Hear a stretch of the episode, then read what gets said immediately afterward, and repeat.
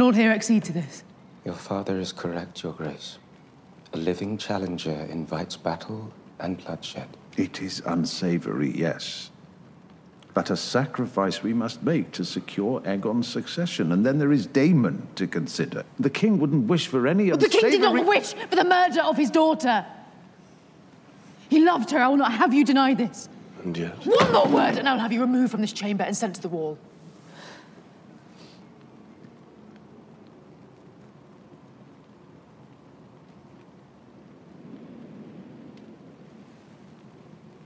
What do you suggest, Your Grace? Time is of the essence.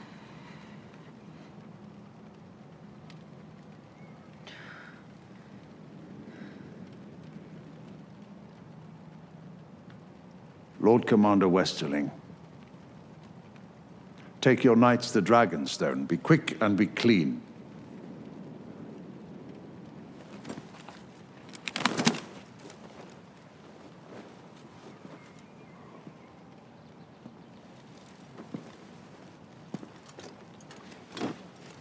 I am Lord Commander of the King's Guard. I recognize no authority but the King's. And until there is one, I have no place here.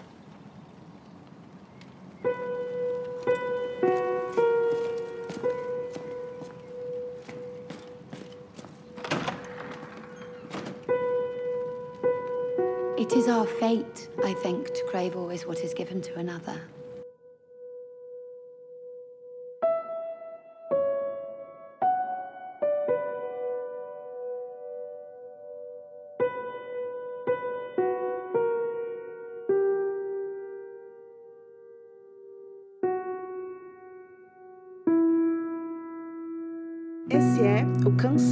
De Gelo e Fogo, podcast do site geloefogo.com. Eu sou a Ana Carolina Alves e hoje apresento para você mais uma cobertura dos episódios semanais de House of the Dragon da HBO. Olá, gente. Aqui é o Felipe Bini. Espero que vocês estejam bem. Oi, pessoal. Aqui é a Rayane. Como que vocês estão? E aí, bastardos e bastardas de Egon, aqui é o Rafa Bassalar e é muito bom estar com vocês novamente. E aí, gente, aqui é o Arthur Maia, tudo certo? The Green Council, o nono e penúltimo episódio da primeira temporada de House of the Dragon, escrito por Sarah Hess e dirigido por Claire Kilner. Vale lembrar que esse podcast possui spoilers do livro Fogo e Sangue, então escute por sua conta, tudo bem? Agora vem com a gente, suba em seu dragão e voe até o Fosso dos Dragões. Hoje, Aegon, o segundo de seu nome, será coroado.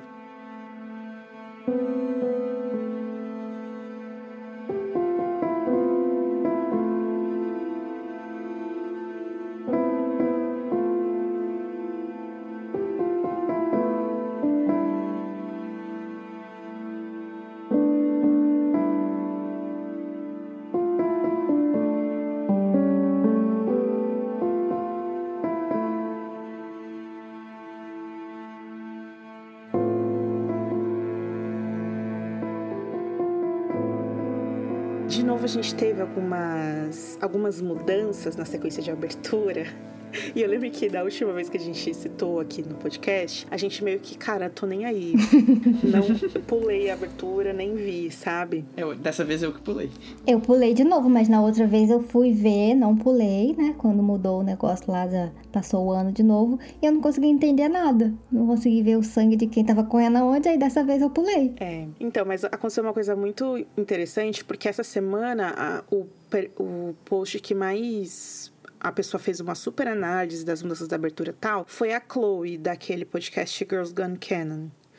É, muito maneira ela. E aí ela fez análise e tudo, aí hoje ela já tava, ai gente, na verdade tava tudo errado, não sei o que, porque me corrigiram. Vi. E aí ela tava em pânico. E eu falei, pra que viver assim, gente? Vamos simplesmente não. vamos simplesmente não ligar, sabe? Ela não tava sabendo mais se o Deron tava ou não tava, né? Isso, exatamente. Porque, enfim, eles têm algumas mudanças ali, né? Eles, em evidência fica a linhagem da Alicent, até porque o episódio é focado nos verdes e tal. E aí tem essa hum, linhagem dela de sangue, que são quatro linhas. Ficou estranho, mas o, o mais importante disso é que cada filho da Alicent tinha ali seu símbolo, sua insígnia, né? Sendo o Aemond com a Safira, o, a Helena com o inseto, o Aegon é um símbolo que, cara... Aquela coisa de tem que estar mega zoom, assim, que é uma mulher nua, assim, e... E a própria Alicent tem o símbolo dela agora, que é uma estrela de sete pontas, embaixo da, da torre Hightower, assim. É uma coisa meio Frankenstein, assim, sei lá. Tipo a casa Widman. Aquela casa lá que tem cinco brasões de outras casas no brasão deles. Né? Ai, eu fiquei pensando nisso, assim, porque tem os brasões da dança, né? Dos negros e os verdes. E eu acho que eles vão meio que mudar isso, né? Na série. Ainda bem, porque o da Rainer é muito feio.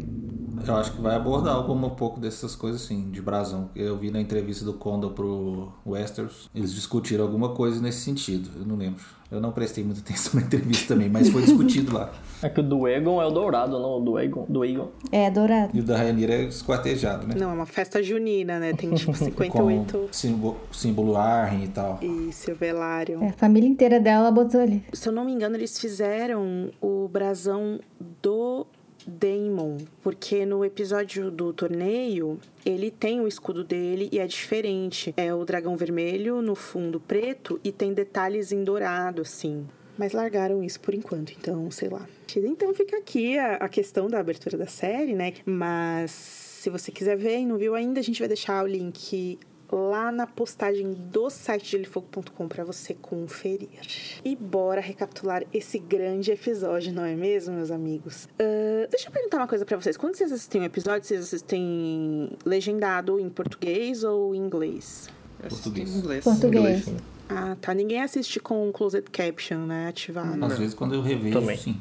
Eu peguei essa, essa dica porque as pessoas se confundiram muito com os irmãos Cardio. E com closed caption dá pra saber quem é quem. Ele diz que até o closed caption errou um pouco isso. Ah, é? Ali. Sim. Falando né, nessas, questões, nessas questões, hoje, nessa semana, a House of the Dragon começou a adaptar o capítulo seguinte do Fogo Sangue, que é A Morte dos Dragões, Os Pretos e os Verdes. Poderia ter avisado vocês antes, né? Mas eu anotei aqui só lembrei agora. Tem uma descrição nesse capítulo, fala que o menino chegou lá pra é, servir o Hipocrás pro é Hipocrás que fala? É, pro, pro Viserys viu que ele estava morto e já foi a, avisar a Alicent e era a hora do morcego. E aí fala que imediatamente todo mundo se reúne no quarto da Alicent, então não é na, na sala do pequeno conselho, né? No quarto da Alicent. Na hora da coruja até o amanhecer eles ficam debatendo ali entre eles. E aí é dito que então no resto da noite, eles planejaram, tá, tá, tá, tá, tá, tá, tá, tá, tá. E eu fiquei, ué, mas não tinha amanhecido? E aí, depois disso, é, ao amanhecer, a Alicent manda buscar os filhos pra avisar que o pai deles morreu. Então, eu não entendi, porque dá a sensação que passou, tipo, 24 horas, mas não foi isso. O que eu acho é que assim, ele fala assim, foi, foi- vem em seguida foi daquele momento até o amanhecer, e aí depois conta toda a discussão que foi até o amanhecer, entendeu? Não é que falou assim, ah, isso quando falou amanhecer não é que terminou ali naquele amanhecer. Aí depois ele vai contar o conteúdo Do que aconteceu Né? naquele período. até, até quando ela fala de, quando o narrador fala de novo que ela foi chamar os filhos, né? Eu acho que é isso. Isso, é. Não faz total sentido. Que- aí termina, quando, quando eles. Eu tô vendo aqui, ó. E assim cada um dos conspiradores cortou a palma e apertou a mão dos outros, jurando irmandade. A única dentre eles a não precisar jurar foi a rainha Alicent por ser mulher. Estava amanhecendo na cidade. Supostamente isso aí teria sido logo antes do amanhecer, né? Esse, o, o pacto de sangue. aí, Simplesmente um pacto de sangue. O Billy fala como se não fosse nada. Não, mas é a coisa mais vilanesca. Eu li isso outro dia e falei, nossa, é muito parcial esse relato. Como é que alguém tem coragem de falar que esse relato é pró verdes? Porque, pelo amor de Deus. A coisa fala assim, e assim cada um dos conspiradores, Conspiradores, cortou a palma e apertou a mão dos outros. Tá louco. Coisa de liga de vilões. E ainda a Alicent falando, eu espero que aquela vagabunda morra no parto, negócio Também. assim. no parto, é. Não, não, maluquice. É uma maluquice completa, gente. E aí que eles, de- eles dão essa hum, escolha artística, vamos dizer assim, de começar a- a- o episódio com é, mostrando os cômodos do castelo vazios, né? A sala do trono, o pátio, a sala do pequeno conselho vazia, a janela do pequeno conselho lá aberta e o vento, a cortina, tudo muito poético, assim, né? É, e eu tive a impressão de que tava com um overlay meio verde, assim, as cenas. Ligeiramente esverdeado. Uma luz, assim. Eu gostei porque eu achei que passou, pelo menos pra mim, passou uma sensação mesmo de, sabe, é o dia seguinte do episódio passado. Tipo, acabou ali, a gente viu o Viserys morrendo e ficou tudo preto. E aí essa abertura já é essa coisa mais, né? É, uma coisa ainda meio sombria, tudo muito vazio, quieto, né? Ficou uma continuidade legal. A gente tem um menininho, né, que sai ali do quarto e já vai correndo contar pra Talia na cozinha. É, muitas mulheres trabalhando lá, falando alto e tal. O castelo é muito vivo na parte que os personagens importantes nem vão, né? E aí a- ela já vai contar pra Alicent. E assim, é imediatamente a Alicent fica aos prantos, um estado emocional que ela passa o episódio inteiro. Aqui a atriz já dá o tom do que vai ser essa Alicent sofrida, né? No, no episódio inteiro, enfim. E ela se levanta, fala pra Talia não contar pra ninguém e tal, já corre pra se vestir, corre lá pro quarto do pai pra contar é, o que aconteceu. E aí é muito interessante, assim, porque quando ela conta pro pai, o olhar dele é que merda. E aí ele. A atuação, né? Muda lentamente, assim, até ele ficar em outro estado já. Um estado alerta, um estado interessado no que vai vir agora, assim. E aí ela fala como se não fosse nada, assim, pai, é, ninguém sabe ainda, só alguns serventes. E ontem à noite eu visitei ele e ele me contou que ele queria que o Egon fosse rei, mas assim, é o jeitão dele, né, pai? O jeitão, deixa pra lá. É, mas foi a verdade dita pelos lábios dele. Mas tudo bem, pai, deixa pra lá, deixa pra lá. E eu fui a única a escutar e agora ele morreu. E enquanto a Alicent tá contando pro, pro cara, tem essa cena da Talia fazendo aquele. Ela pega as velas e acende as velas, faz um, um ritual satânico. Não, ela faz. ela tá passando uma mensagem ali, né? Pra amizade. Mas e aí, gente? Por enquanto, tudo bem? Até aqui, tudo bem? Até aí sim. Sim. É, acho que a gente já, já cai um pouco no problema que esse nem foi criado por esse episódio, tá? É o final do episódio passado, né? Que a gente reclamou bastante da, do como mudou as intenções da Alicent, né? Ou como muda a personagem da Alicent a partir do momento em que ela precisa ter essa má compreensão da profecia e qualquer coisa que seja ali, para então decidir que quer coroar o filho dela, porque as atitudes dela sem isso, se ela efetivamente só quisesse coroar o filho com tudo que já foi construído antes na própria série, tipo o pai dela dizendo, bah, olha só, se a Rainha assumir, os teus filhos correm risco e tal. E isso acabou tornando muito mais boba, né? O bobo o dilema entre a o dilema interno da Alicent, porque agora ela tem uma causa nobre, ela tem uma coisa que é muito mais do que a suspeição, enfim, e, e mesmo a noção mais tradicional de, de linhagem que ela teria, né? Aqui eu já acho um problema. É, eu senti que nesse episódio ela retrocedeu muito também em relação ao que ela tinha apresentado nos episódios anteriores. Porque eles tinham feito uma, uma construção pra personagem que, igual o Arthur falou, tava bem, bem condizente até, né, ali com, com o que eles queriam passar dessa jovem que foi suprimida e manipulada e, e tá frustrada e tá cansada e quer extravasar de alguma forma. Mas nesse ela parecia totalmente assim, meio perdida mesmo, sabe? Como se ela não tivesse ciente de nada e tudo pra ela fosse uma grande surpresa. Sendo que é um- são umas conversas que já tá acontecendo desde quando ela teve o primeiro filho e ela já falou sobre isso com ele. Então, não sei. Então ficou uma coisa meio assim. Retrocedeu mesmo. É como se eles apagassem a memória dela e agora ela esqueceu tudo que eles já tinham conversado antes. É, ela se tornou uma vítima das circunstâncias. né? Todo aquele episódio passado é, em que ela- se esforçaram para dar a ela aquela imagem de a mãe ocupada, que de fato foi mostrado, né? Que ela tinha mil e uma coisas para fazer ali, coisas que nenhum dos caras estavam interessados em fazer, mas ela não se mostrava alheia a essa trama também do Egon suceder, né? Ela mesma falava com ele e ela fazia parte do conselho, então, bom, dá, para entender por quê, mas assim, fica difícil um pouco de aceitar que ela tenha regredido desse desse jeito de ficar tão manipulada pelas circunstâncias assim, né? Quando a própria série fez questão de dar muita agência anteriormente para ela. Coisa que a gente até questionou aqui. Ah, o que, que ela tá fazendo aí no conselho, né? E aí depois a gente aceitou e tal. Beleza, ela fazia parte. Aí agora parece que ela era uma intrusa no conselho. Então, enfim. Em termos de linha do tempo, também não faz muito sentido a Alicente ter sido deixada de fora do, do plot ali para poder coroar o Aegon. Durante toda a série, ela mostrou que ela estava disposta a isso. Teve cenas dela com o Aegon, teve cenas dela com o Otto, onde eles discutiam isso. E só na noite anterior é que ela deu um passo. Ela deu uma titubeada por causa daquele de jantar com a Rainira. Então não teria tido tempo do, do, do conselho ter planejado tudo naquela noite. É, deu a entender de que eles já estavam planejando isso há um tempo, ou seja, a Alicente ela deveria saber, né? deveria, deveria estar por dentro. Não tem motivo, não, não tem motivo para o Otto ter excluído ela desse, desse complô, a não ser que o jantar tivesse ocorrido há mais tempo e ele tivesse pensado talvez, pô, a Alicente está meio dividida ali, sacou? Balançada. Uhum. Vacilou ali quando falou, ah, quando falou que a, a Rainha ia dar uma grande rainha. Ele decidiu fazer um complô contra. Exatamente. Mas, isso, mas, Mas foi imediatamente na noite anterior, então. Ó, tu vê que o cara é eficiente, né? Porque ele conseguiu em uma madrugada. juntar todo mundo. Enquanto né? estava todo mundo dormindo, ele estava já trabalhando. enquanto eles Trabalha dormem. enquanto- Eu ia falar isso. Agora, se não fosse pra tudo isso, por que, que ela casaria os próprios filhos também? Submeteria a Helena pra esse sofrimento horrível que ela claramente vive. Uhum. E o próprio Aegon. Sim. É, Uhum. não faz o menor, não faz o menor. Eu também fiquei pensando é, que o ritmo desse episódio fosse muito mais acelerado, assim, sabe? Tipo, vamos, vamos, vamos. Porque tem uma diferença aqui em relação ao conto, que é no conto, a Alicent e a Rhaenyra não não possuem afeto, não possuem nenhuma ligação. Não teve um jantar legal que tocou uma música legal, não tem história, não tem nada. né?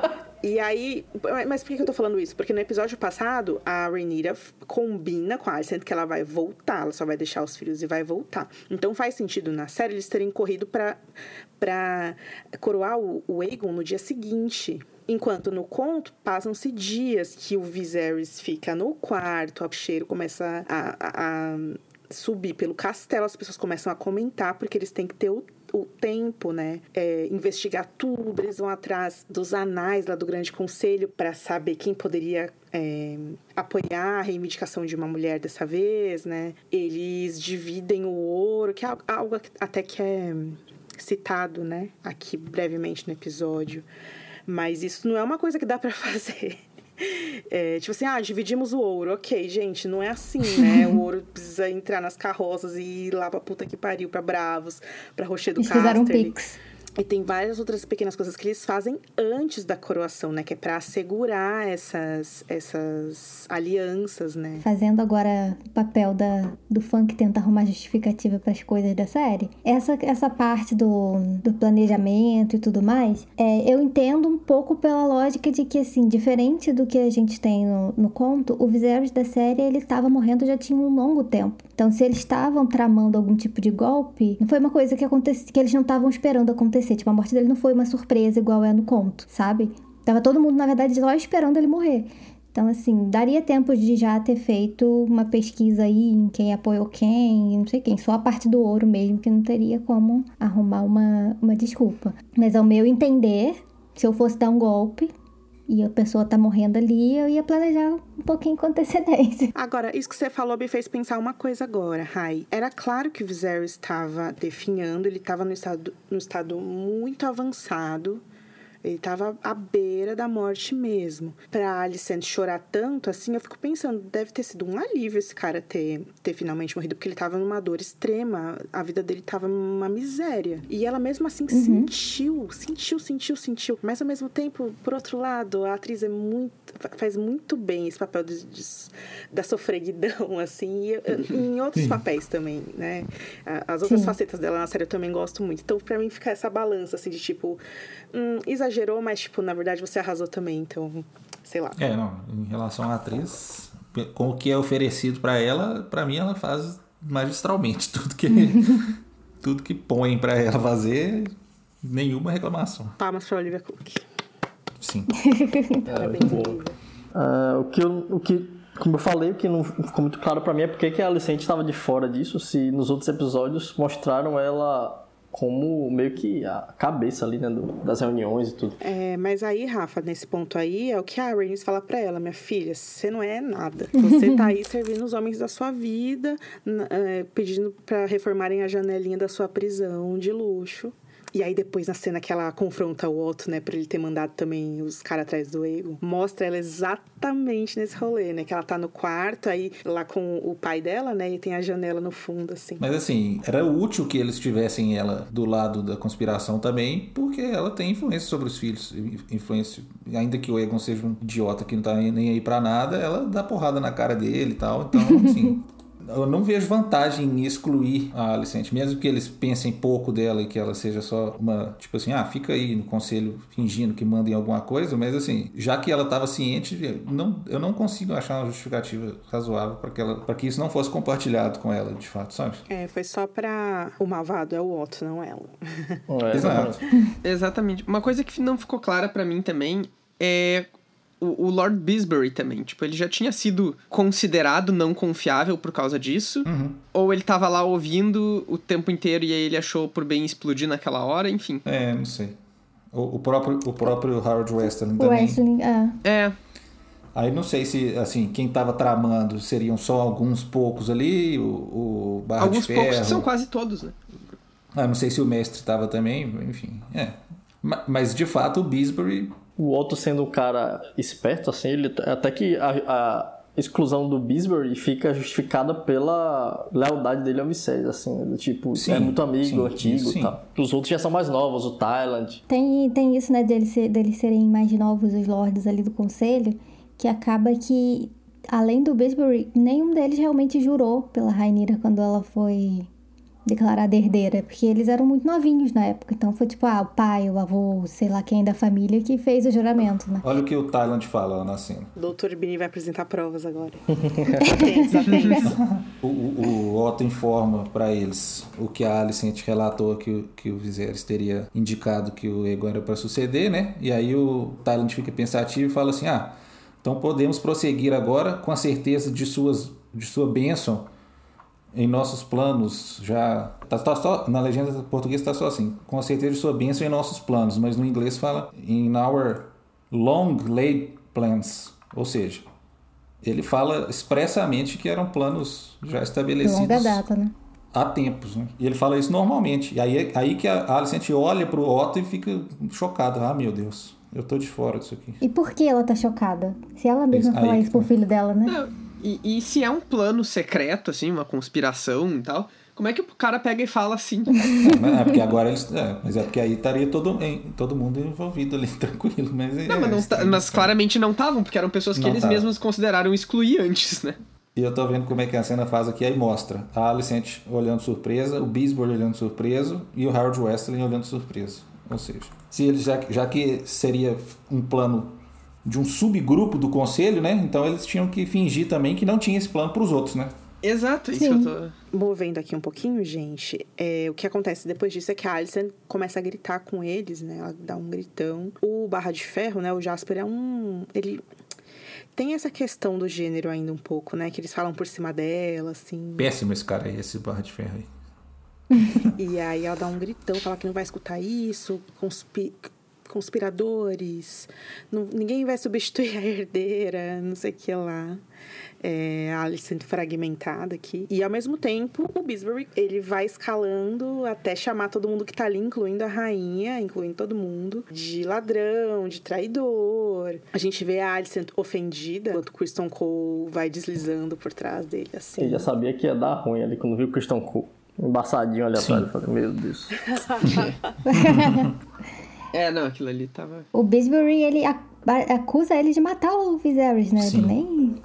Acusa. E foi mesmo. E aí, isso, o Crystal manda ele sentar, e aí o Bisbury morre de bolinha, né? Ele morreu de bolinha. Eu jamais imaginei. Tá explicada que... a função da bolinha. Eu jamais imaginei que a bolinha. Que perigo, gente. Sabe o que eu lembrei? Desculpa, eu lembrei da, da favorita, né? Que tá passando a reprise agora na, na televisão. E aí teve um episódio passado, ela matou, a, a vilã matou um idoso. Hum. E aí ela fala a frase clássica dela, né? Ah, gente, gente velha é um perigo, morre por qualquer coisinha. E aí, quando eu vi a cena, eu fiquei lembrando disso, tadinho. Eu gostava muito dele. É o vô da Lara, né? Qual é o nome dele mesmo? A favorita, Flora Mata. Enter, vamos ver. Sei lá, não mostra. Doutor Gonçalo. Ela matou o. Doutor Gonçalo, exatamente. Aí. Abri uma notícia aqui que fala. Uma notícia, parece uma notícia, né? É novidade, né? Mas foi publicado dia 8 do 10. A favorita, Gonçalo descobre que não é avô de Lara. É, porque a Lara, na verdade, é filha do Dodge com a Flora, entendeu? E o verdadeiro cara- é, neto é o Halley. Tem a cara dele todo Pikachu surpreso.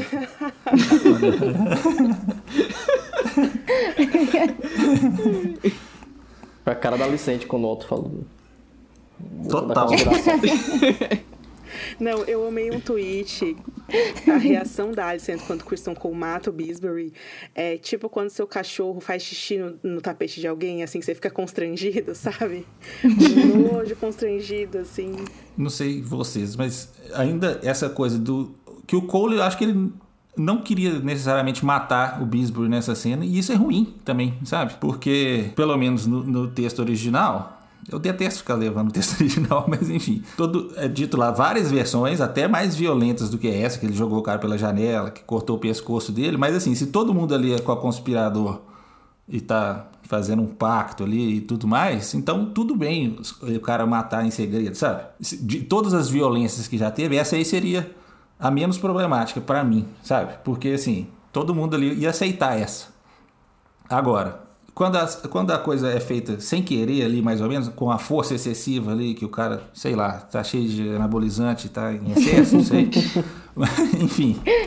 Aí, aí a pessoa leva um susto e acha isso normal também. E a, e a Alicente, tipo assim, ela que tá sabendo do- da trama agora. E aí o cara é morto daquele jeito. E ela aceita aquilo sem ficar tão chocada.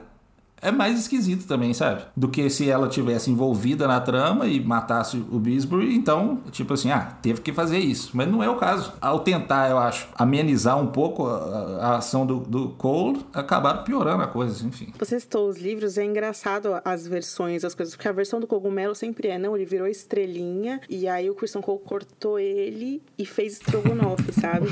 e serviu pras pros órfãos da Baixada das, das Pulgas e riu. É, é sempre assim. E a do Orwell é tipo, eu tentei avisar todos pra não fazer isso. É. E eles fizeram mesmo, assim. Um mentiroso, né? Eu, eu gosto que o, o Gildan comenta, né? Tipo, bom, eh, o Orwell tava lá, né? Enfim, ele pode dizer o que ele quiser. Mas, por que, que só mataram o Bisbury, então, se ele falou tão bravamente assim? É, exato. Não, e aí, aí, aí a gente cai na questão da série sobre isso, né? Quando começa a ocorrer toda a questão, o Harold fica. O Harold Westling fica puto e tira a espada pro Kristen e eles Uhum. ensaiam ali um duelo. É a reação que ele esperava dele quando o cara lá foi morto, né? O Joffrey, no casamento. Ah, sim, é verdade. Eu fiquei esperando muito que eles fossem realmente brigar ali e ele fosse morrer. O Harold pro, pro Chris não poder virar né, o Lorde Comandante. É, também achei. porque o que, que o Cole tá fazendo nessa reunião já é um absurdo. Não sei o que, que o Kirsten Cole tá fazendo. É, ele, que no, no- no- nesse tempo, no, no conto, o Kristen já é, é Lorde Comandante, né? Exato. Sim, Uhum. sim, porque o Harding já morreu. O, o Harding, o Westerling já morreu. Exatamente. Na série eles vão aproveitar o ator, né? Que bom, assim, acho ok, porque o ator é muito bom e eles realmente não aproveitaram ele em nada até agora na série. Mas ao mesmo tempo, não sei, tipo, o cara tava lá boladão com a situação também, e aí só falou assim: ah, então tirou o manto e quando vocês resolverem, vocês me avisam e eles deixaram o cara sair, sei lá, acabou, sabe? Tem esse negócio, Rai, que é muito. É, que é, é do imaginário de Game of Thrones também, que é esse cavaleiro que conhece você desde pequeno, que o Harold tem essa relação com a Rhaenyra, e, é claro, o Kristen tem essa relação também com a Alicent, né? Que essa cena aí do, do Westerling saindo é, foi total Barry Stanselmi, É, né? total. Uhum. 100%. Eu lembrei muito do cão de caça, lembra? Na Batalha do Blackwater. É, foda-se o rei, foda-se a cidade, foda-se a guarda real. É, mas pra, pra mim é ainda mais Barristan, porque obviamente, tá, claro, vai levar menos tempo, mas a gente sabe onde ele vai, onde ele deve estar depois, Onde ele né? vai parar, né? Ao lado É. da loirinha carismática, exatamente. Exatamente. E ele é um cara super honrado e tal, ao contrário do cão de caça que é. Apesar de que eu acho que sim, o, o, Harold, ele meio que deu uma de um sem braço ali também. Tipo, entendi porque que, que ele fez aquele showzinho lá. O que me deixou, assim, mais incomodada foi o pessoal ali do conselho não achar nada de errado ele sair, assim, de boa do jeito que ele saiu. Porque o que ele fala realmente pra sair é tipo, ah, quando vocês decidirem quem vai ser o rei e a rainha, vocês me chamam. Basicamente é isso que ele fala, né? Mas é um perigo. né? Mas é um exatamente. risco, você tá armando um, um golpe aí, você não vai deixar uma ponta solta, assim. Se eles tivessem. é, se não tivesse o Kristen Cole ali, que já questionei por que, que ele tá ali, eu entenderia eles deixarem ele sair, porque eles não poderiam fazer nada contra o, Lorde Comandante da Guarda armado de armadura Sim. e tudo mais.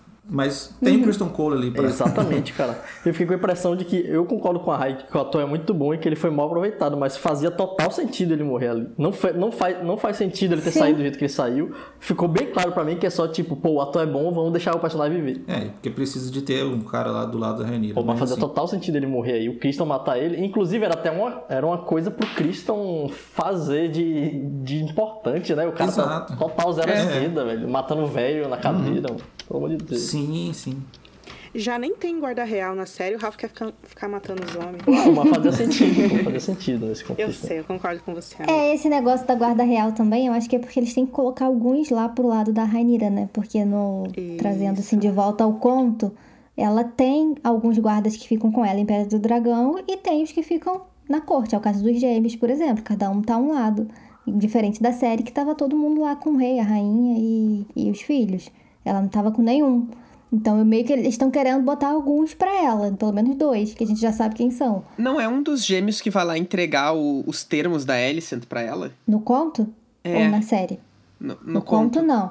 No conto ele já a gente tá. foi Stefan Darklin, que roubou a coroa e foi pra, Ah, pra Dragonstone. Aqui, ó. Primeiro, o Egon II sofreu a primeira deserção na noite anterior quando o Sr. Stefan Darklin da Guarda Real fugiu da cidade com seu Aí, escudeiro e dois intendentes e quatro gatas. A gente só tem a, a- O que fica claro na cena assim é a- o jeito que o Otto reage, né? Como se ele. Putz. Entendo, parça. Vai lá dormir então. É meio estranho, né? Vai, amanhã é outro dia, Amanhã, né? amanhã vai só se falar. continuar, cara, só quer continuar a reunião, como se absolutamente nada tivesse acontecido. Tá louco, cara. Sabe uma coisa que eu achei muito incrível? Tipo, tem isso do, do Harold e tem. Aí depois, né, eles prendem o pessoal todo lá pra ninguém fugir, não se não espalhar. E aí tem o, nosso queridíssimo Ah, o Lord Caswell. Caswell, o Lord Caswell. Maravilhoso, que tenta fugir pelo portão da frente. Daí quando perguntam pra ele, ele começa a dizer, tipo, ah, eu nem gostava da, da, da princesa mesmo. É, aí falam assim pra ele, então por que você tá indo tão rápido? Aí ele não sabe Aí, responder. silêncio. Isso é Game of Thrones, que acontece com a Alicent também, que é tipo assim, não tem. Na Alicent também tem isso, que o Tyler pergunta, ela começa a gritar com todo mundo, fala que vai mandar o Barra de Ferro pra muralha, que é todo mundo vagabundo aqui, uns bandido, traidor, não, fa não faz com a minha Rainira. E aí o Tyler fala, ah, então o que, que você sugere, é, sua graça? Daí ela fica quieta. E aí é nessa parte que o Otto fala: Ah, então, Harold, então, por favor, você faça rápido e limpo o seu trabalho lá em Pedra do Dragão. Daí o Harold fala: Não, obrigada, dobra, deixa lá, fala: Fui. Até acho legal essa questão dos gêmeos da Guarda Real, assim, porque tem um simbolismo claro, assim, né? Que, tipo, são duas partes de uma coisa que estão um contra o outro e ninguém sabe muito E bem. vão se destruir. Será que o Westerling vai ficar no lugar do, Ste do Stefan Darklin, então? É, tem toda a cara, porque o Darkling nem existe a princípio, né? Não é o- no o gêmeo? O gêmeo só foi levar a Rhaenys mesmo? Não, acho que vai ser os dois, não? É porque eu tô lendo aqui que o Darkling é o seu comandante da Rainira, né? Então faz sentido ser o Westerling também. Agora, lendo aqui a morte do Darkling vai ficar bem controverso em relação ao que eles mostraram do Westerling, né? Que o Westerling não gosta muito de dragão. Ele não gosta de dragão. E aí, em seguida, a Alicent já vai lá avisar os filhos. Ela tenta achar o Aegon imediatamente. Vai lá no quarto da Helena e a Helena tá falando umas doideiras ali pra ama dos filhos. Mostra os gêmeos, né? Bonitinhas as crianças. Ela fala, ah, é nosso destino sempre desejar algo que é dado pra outra pessoa. Se alguém possuir algo, outro tomará isso, não sei o que lá. E a ama, uhum, querida. É que essa ela tava falando no geral, tava. Bom, mas o que eu falei do último episódio estava totalmente errado, né? Que não ia ter jeito nem de voltar e reconhecer. Essa aí deu pra reconhecer na cara. É, teve a do Waymond também que ela falou que pra ganhar um dragão ele ia ter que perder um olho. Só que aí ninguém prestou atenção realmente, né? A Alicent provavelmente entrou por um ouvido e saiu pelo outro. É, mas parecia que ela tava falando do bichinho É, e tal. É, é complicado. Não tem como. Tem muito ninguém... que ela fala sozinho pra ela, sozinha, né? Cara, pra eu ela, vi um então. que era na- no episódio lá de Deriva Marca. é, ela fica falando de dragões de pano tecendo dragões de carne, lembra? Sim. Uhum. E aí as pessoas fizeram uma análise assim, o jeito que eles se esfaqueiam durante o episódio, né? O Luke esfaqueia o Aemond de baixo pra cima e depois a Alicent esfaqueia a Rhaenyra de cima pra baixo, como se fosse uma costura. É o que eu disse hoje, né? A série planta semente e o povo vai fazendo o que quer. Rega bastante. Rega bastante. Jardim. E aí ela continua falando da besta abaixo das tábuas, e aí a Alicent, ai filha, e ela não gosta que toca nela, ela não quer e tal. E aí começa essa grande, esse grande, como que o trailer Hitchcockiano, não é? Thriller Hitchcockiano. Uhum. Segundo o Kondo só. Ryan Condal. Uh, o Otto corre pra buscar o Eric. Uh, e fala, cara, é, você pega tua irmã e você busca o Egon pela cidade, se disfarça e não conta pra rainha. E nesse momento, muita coisa acontece ao mesmo tempo, né? Eles colocam uma trilha assim de ligar as cenas, isso tem muito pelo episódio, né? É, enquanto o, Otto tá fazendo isso, a Rhaenys acorda lá e não consegue sair do quarto dela, fica puta. E ao mesmo tempo, os empregados estão sendo levados pras masmorras, sem saber o que o que tá acontecendo por ali. O suspense tá lá em cima para saber o que vai acontecer, se eles vão conseguir é, fazer esse tanto de maldade que eles estão planejando. Esse é um episódio bastante focado na plebe. A gente tem. Não necessariamente na plebe, né? Mas de pessoas de baixo nascimento pessoas comuns em geral, né? Então tem a Misária, tem os gêmeos, a população geral de Porto Real. Então a gente tem muitos pontos de vista diferentes. No por dentro do episódio, o Sapochnik fala sobre isso, né? Ele fala sobre esse ter sido o momento certo para mostrar um pouco mais da cidade. Fala que eles quiseram aproveitar ao máximo isso, né? As cenas ali fora e tal. E eu, pessoalmente, tava gostando muito disso. Igual eu gostei daquele outro episódio, que eu já falei várias vezes quando o Damon leva a Rainira lá, na, na Baixada das Pulgas. E eu tava gostando de ver a rua ali também, mas... Aproveitar um momento agora para falar um pouco sobre a Sarah Hess, que é a roteirista desse episódio, ela também escreveu The Princess, The Princess and the Queen. Enfim, ela é claramente uma pessoa muito importante ali dentro da sala de roteiro, porque ela foi essa semana mesmo promovida pela HBO para fazer alguns, algumas outras obras para eles e além de também é, tá já confirmada nas temporadas seguintes de House of the Dragon e aí que ela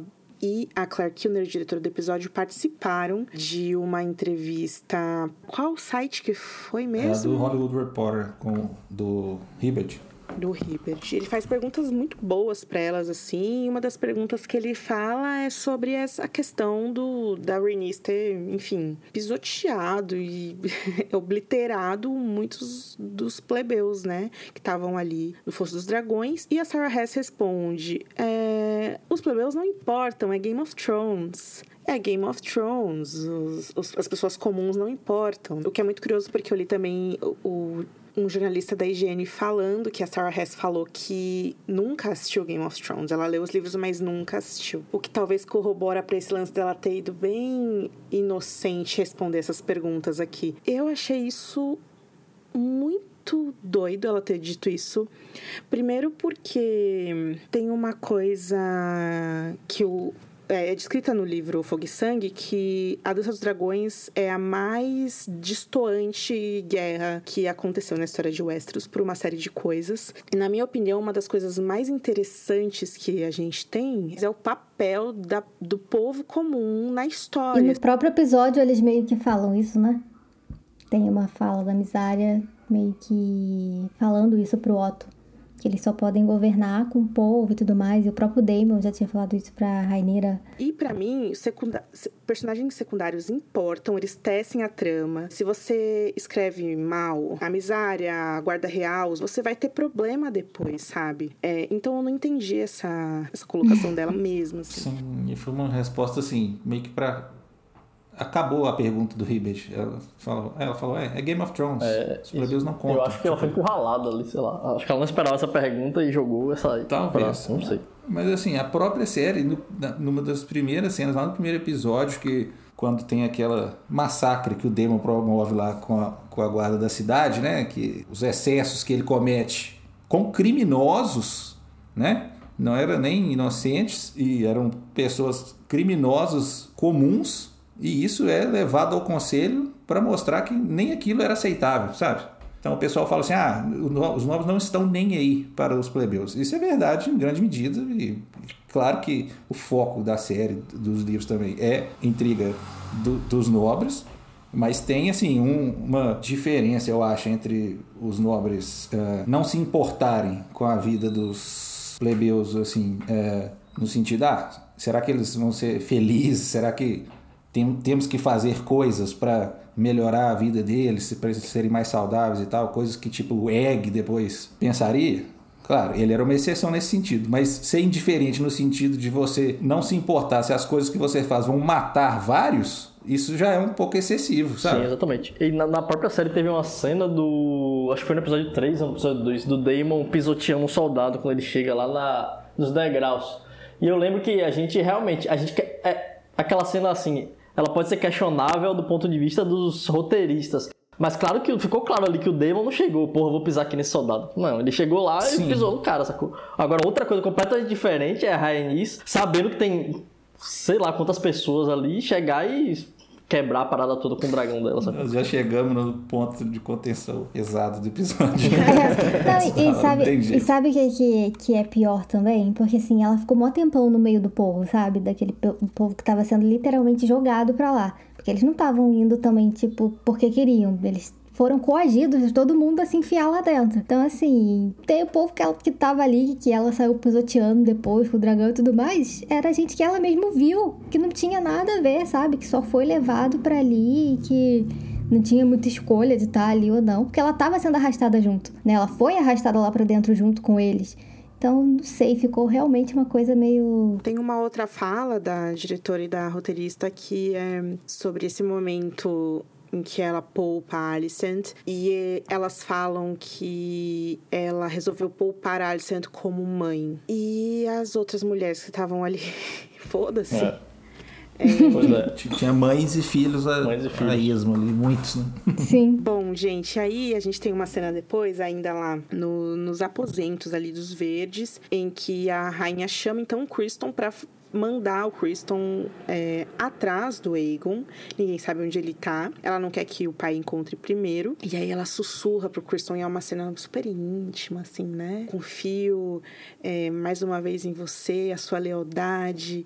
É, o destino dos sete reinos depende disso. Tudo o que você sente por mim como rainha. E ele fala: Não falharei com você. E é semi-erótico, estranho, romântico tudo isso. Vocês lembram que teve um outro episódio que a gente falou que a um, Olivia Cook falou em algum momento sobre, tipo, alguma tensão sexual entre ela e o Kristen, entre a personagem dela e o Kristen Cole. Que a Alicent tinha essa, essa história de fundo, que ela era apaixonada pela, pelo Kristen, e aí a Rainira teria roubado isso dela. Também tinha outra coisa, que era a relação delas duas, né? Que as próprias atrizes falam que sim, tinha uma energia, assim, romântica entre elas, assim. E aí, Arthur, isso cai naquela coisa que a gente fala desde o dia 1, que é a versão da série, a versão dos atores, a versão do diretor.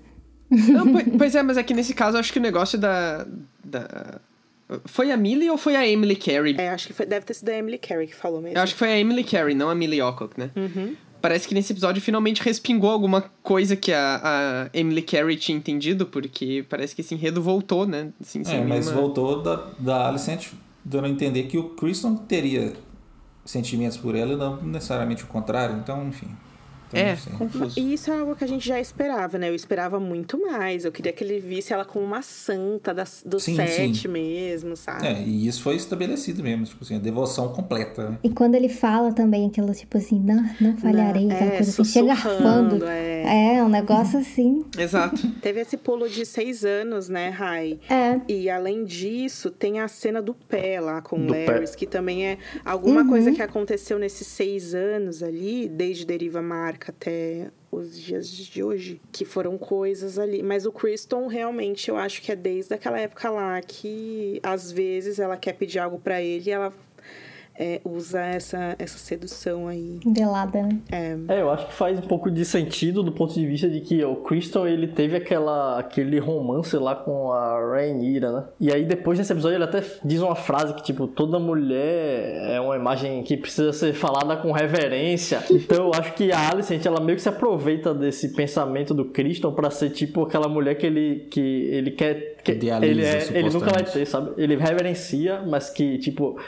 ela chega perto dele, mas ela se afasta. Tipo, é algo que ele, que ele só vai reverenciar mesmo, a vida toda dele. E aquela que não vai querer não vai querer macular ele como a Rainira, no entender dele, maculou e tal, né? Exatamente. Se é que ela tá lá mesmo, nas intenções ou não, não sei, mas É, vamos ver, né? Vamos de ver. fato é o que eu compraria, assim, dela manipulando ele desse jeito, sim. né? Bandidona que ela é, né, galera? Bom, gente, é, nessa cena que a gente tava falando antes, a gente vê pela primeira vez o Aemon nesse, nessa posição de resolver os problemas mesmo com a mãe, né? Não, eu vou. Responsável. É o único que vai fazer alguma coisa. Vocês perceberam que tem. Uma cabeça pensante As caso. pessoas falam que ele tem esse visualzão de anime e tal. Tem esse, esse negócio, o jeito que ele posa, assim, quando a câmera tá nele. Ele sempre tá assim, na, na lareira, né? Olhando pra um lado, assim. No episódio passado também, ele na mesa, assim, aí o porco chegando ele olhando, assim. Cabelinho pra um lado, tapa o olho pro outro. Olha, Figuraça. a peruca dele hidratadíssima, né? a dele e da Rainira são. Eu estou com dificuldades de lidar com esse Aemond aí. Arthur. Você diz pelo, pela a idade, assim, o tamanho dele e tal? É, tudo isso. Não, eu acho que o ator tá bom demais. O, Sim. o, o problema é eles atuando como filhos da Olivia. É, Não, é, tanto que ele quanto o Egon. e Helena também. Uhum. Porque não dá, gente. Você bate o olho, você não. Essa mulher não é mãe dele. Eu acho que tem o neto. cosplay dele ficou muito carregado, assim. É, isso é um pouco, é um pouco excessivo mesmo, concordo. Tem esse- esses caras que são também muito estilosos que aparecem nesse episódio, que são os gêmeos mesmo. E, tipo assim, esses caras são completamente doidões, aquelas roupas são malucas que eles usam. Aquelas Sim. barbas. Que isso, gente? E, ok, Mega sabe? hipster. É. E aí o. É tipo quando o Jon Snow apareceu do Coque Samurai, que tava na- em voga na época. Pô, Sim.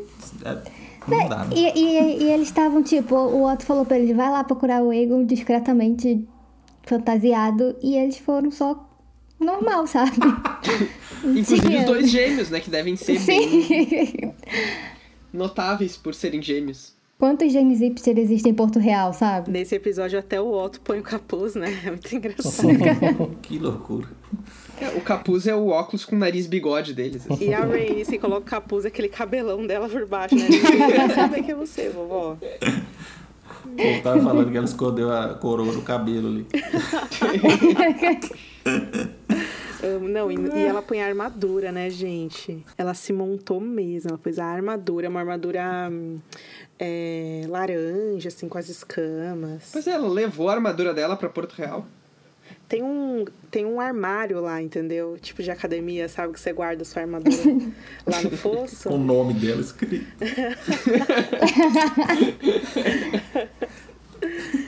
Mas eu achei muito chique porque tem umas joias, assim, na pedra preciosa, assim, na armadura. Porque eles são muito ricos, né, os Velaryon. Então tem que mostrar a riqueza da casa. É isso aí. Vamos lá, vamos lá, vamos mergulhar na cidade.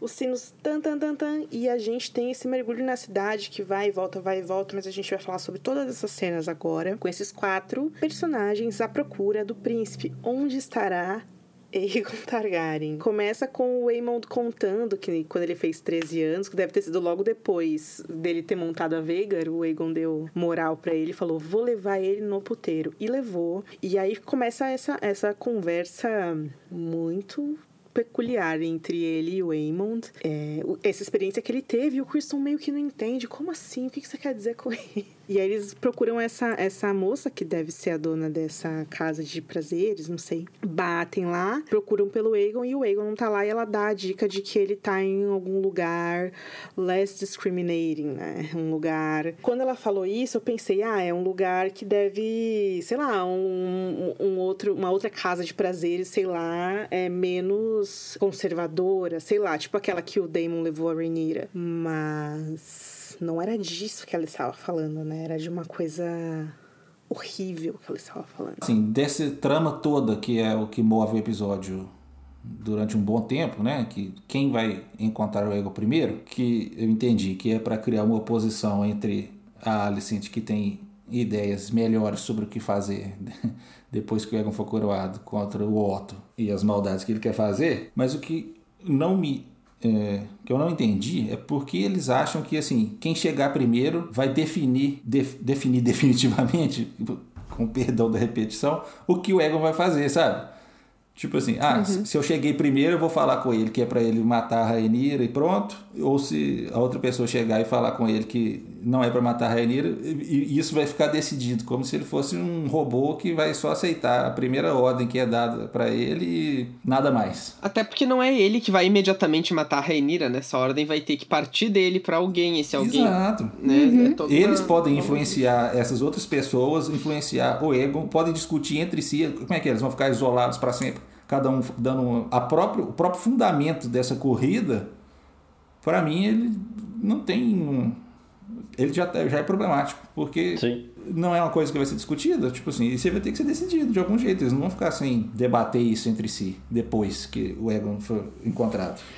No episódio passado, eu, eu, a gente teve essa sensação, né, gente, de que essas, esses adultos estão subestimando essas crianças, né? As coisas estão acontecendo, eles, ah, nem ligam muito, vamos só embora, pra eles não brigarem mais. Só que, tipo, o Egon já é, ele já é pai, sabe? Ele já é pai, ele já. Umas 12 sabe? vezes pelo pai.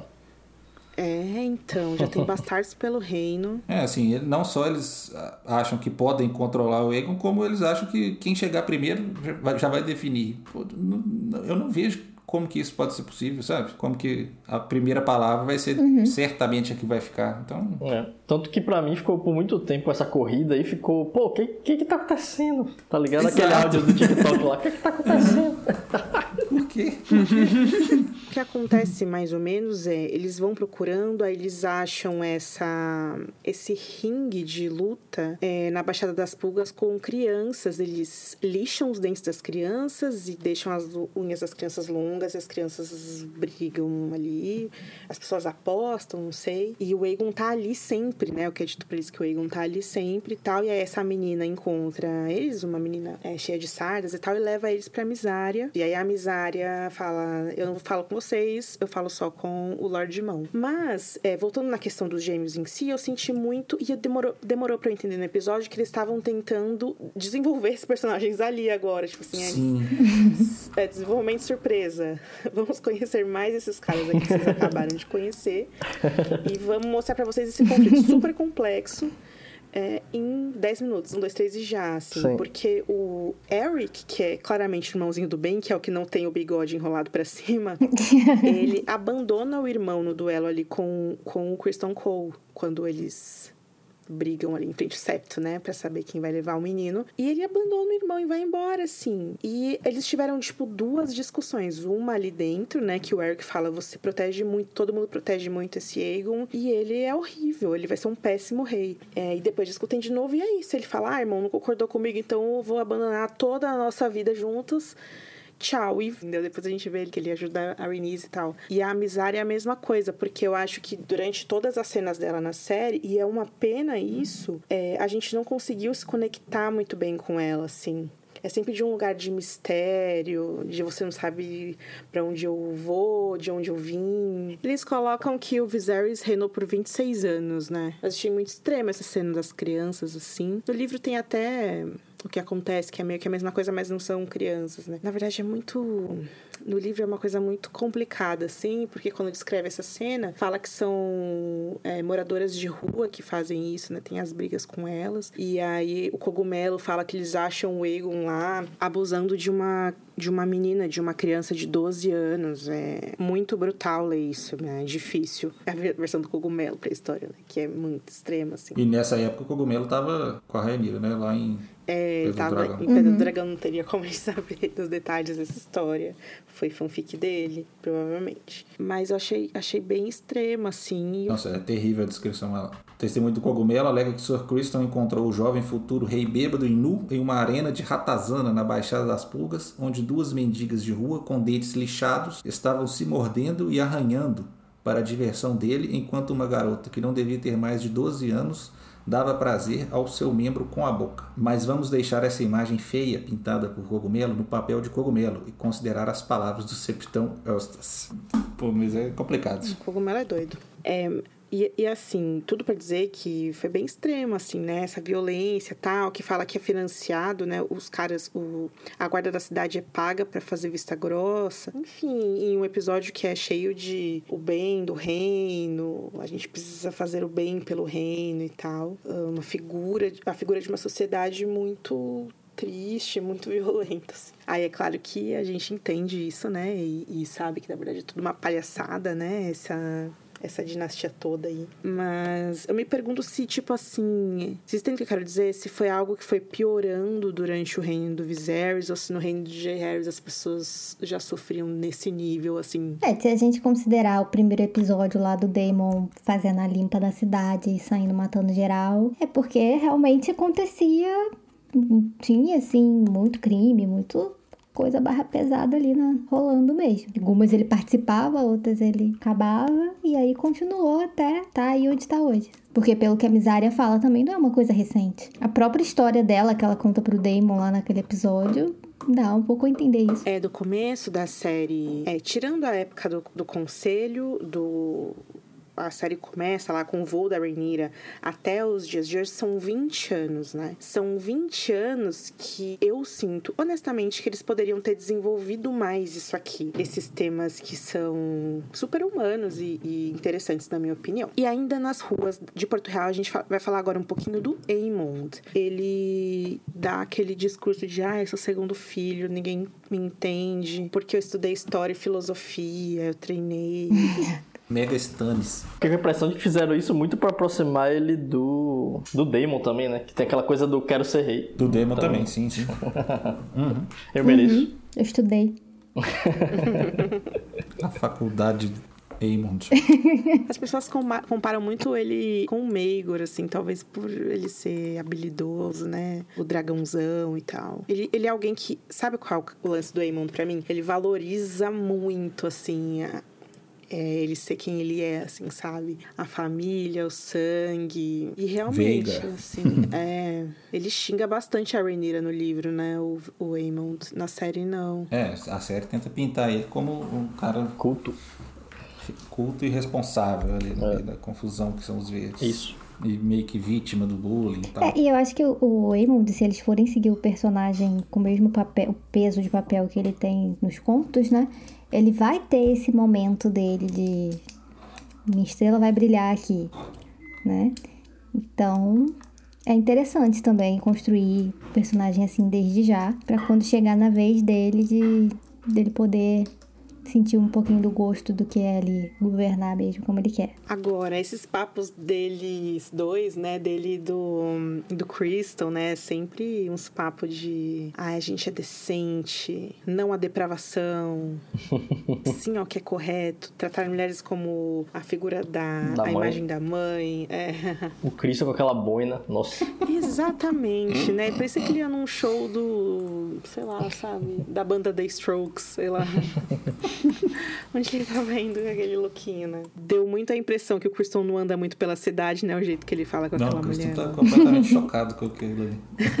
É, já o Aemond parece mais conhecido, né? Também tinha gente até dizendo que o bastardo era do Aemond lá, no menino bebezinho que aparece. É, teve isso, né? Eles fizeram questão de mostrar o... Supõe que é o Gaemon e falar já que dos outros filhos que o, que o Aegon tem. Eu achei legal, assim. Legal não, mas achei interessante eles já incluírem isso que tava faltando um pouco. Uma coisa que pegou de surpresa da série e que eu acho que tem muito a ver com a atuação também dos caras, dos atores, né? É, é que nos, nos, no conto o Aemond sempre me pareceu mais interessante do que o Aegon, mas na série o Aegon me parece muito mais interessante do que o Aemond. Apesar desse discurso dele de ah, eu estudo, eu merecerei o Aegon, o ator, ele tentou fazer uma coisa que acho que funcionou bastante com o Aegon, né? Que é essa questão dele ter esse problema dele não se sentir amado pela mãe nem pelo pai também. E de não querer ser rei a, a todo custo.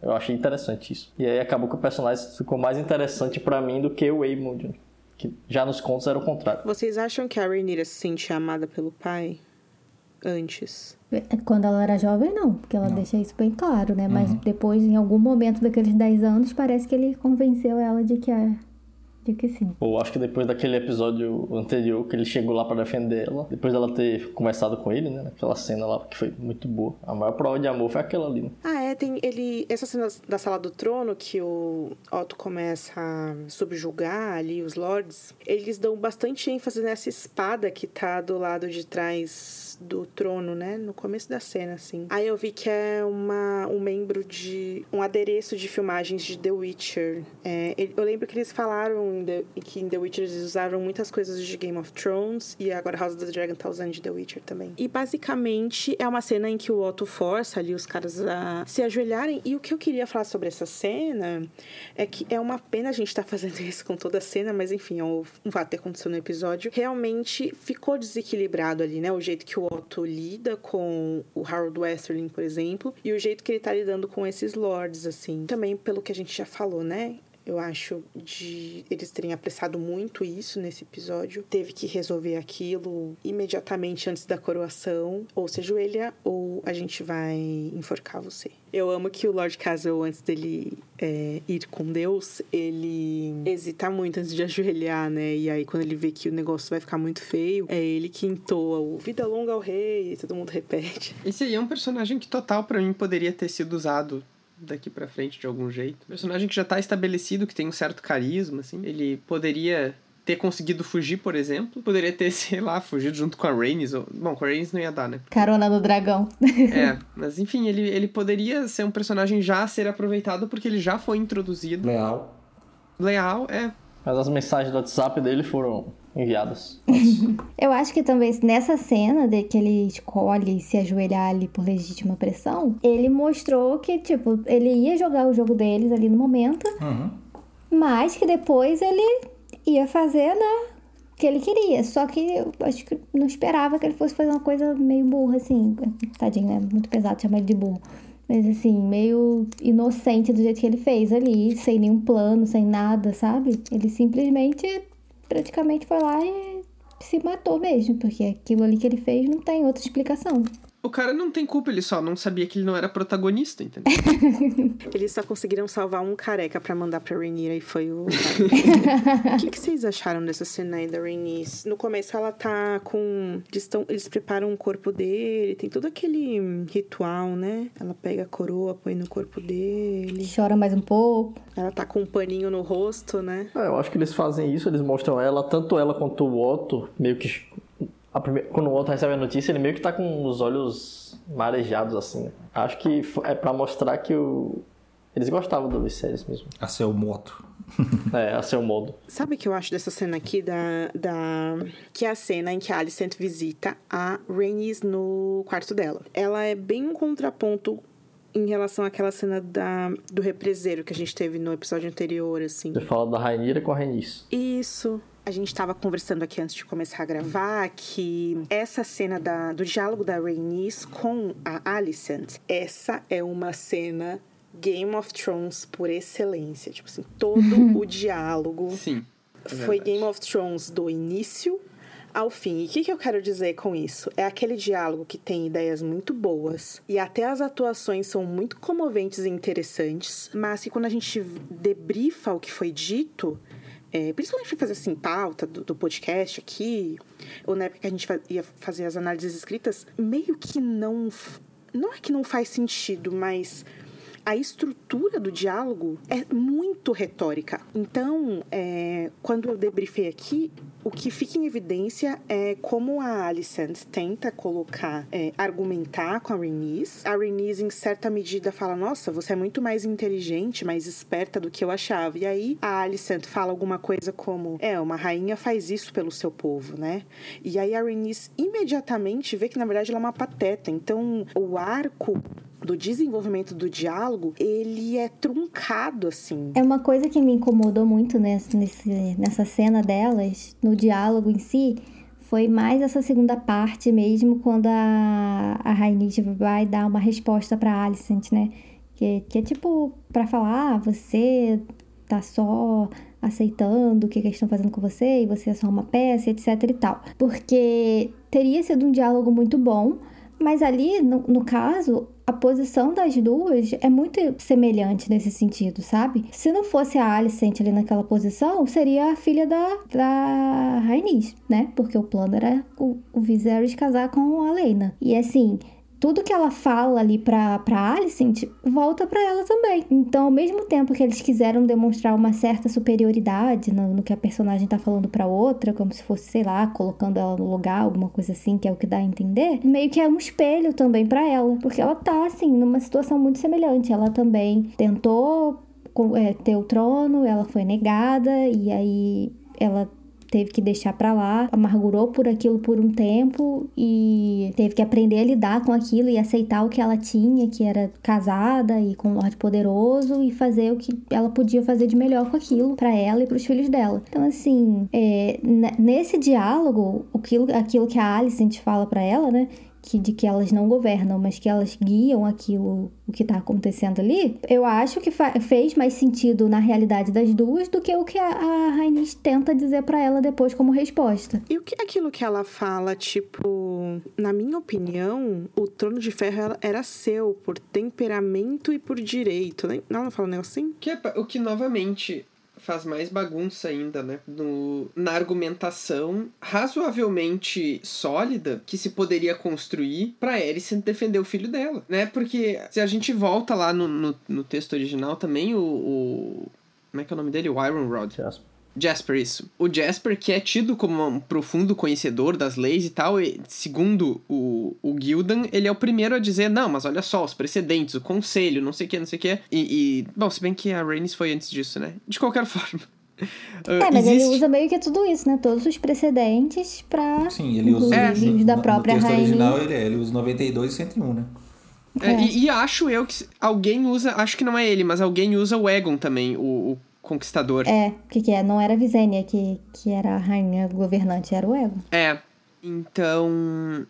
Enfim, existe uma um dilema interessantíssimo que pode ser usado para esses personagens e para Alicent, sobretudo, porque é ela que vai estar tá defendendo o filho dela e tal. Mas no momento em que se tira essa motivação, isso eu já reclamei hoje e já reclamei semana passada, né? Mas se tira essa motivação dela para dar aquela conversa esquisita lá com o Viserys. E aí, para mim, isso se agrava quando ela tem essa conversa com a Rhaenys aqui. Uhum. Porque isso acaba demonstrando que para ela não tem nada. Tipo, isso não é importante. Acaba transformando ela numa personagem ao mesmo tempo mais inocente, mas também mais hipócrita, né? E talvez a junção entre inocência e hipocrisia seja burrice, não sei.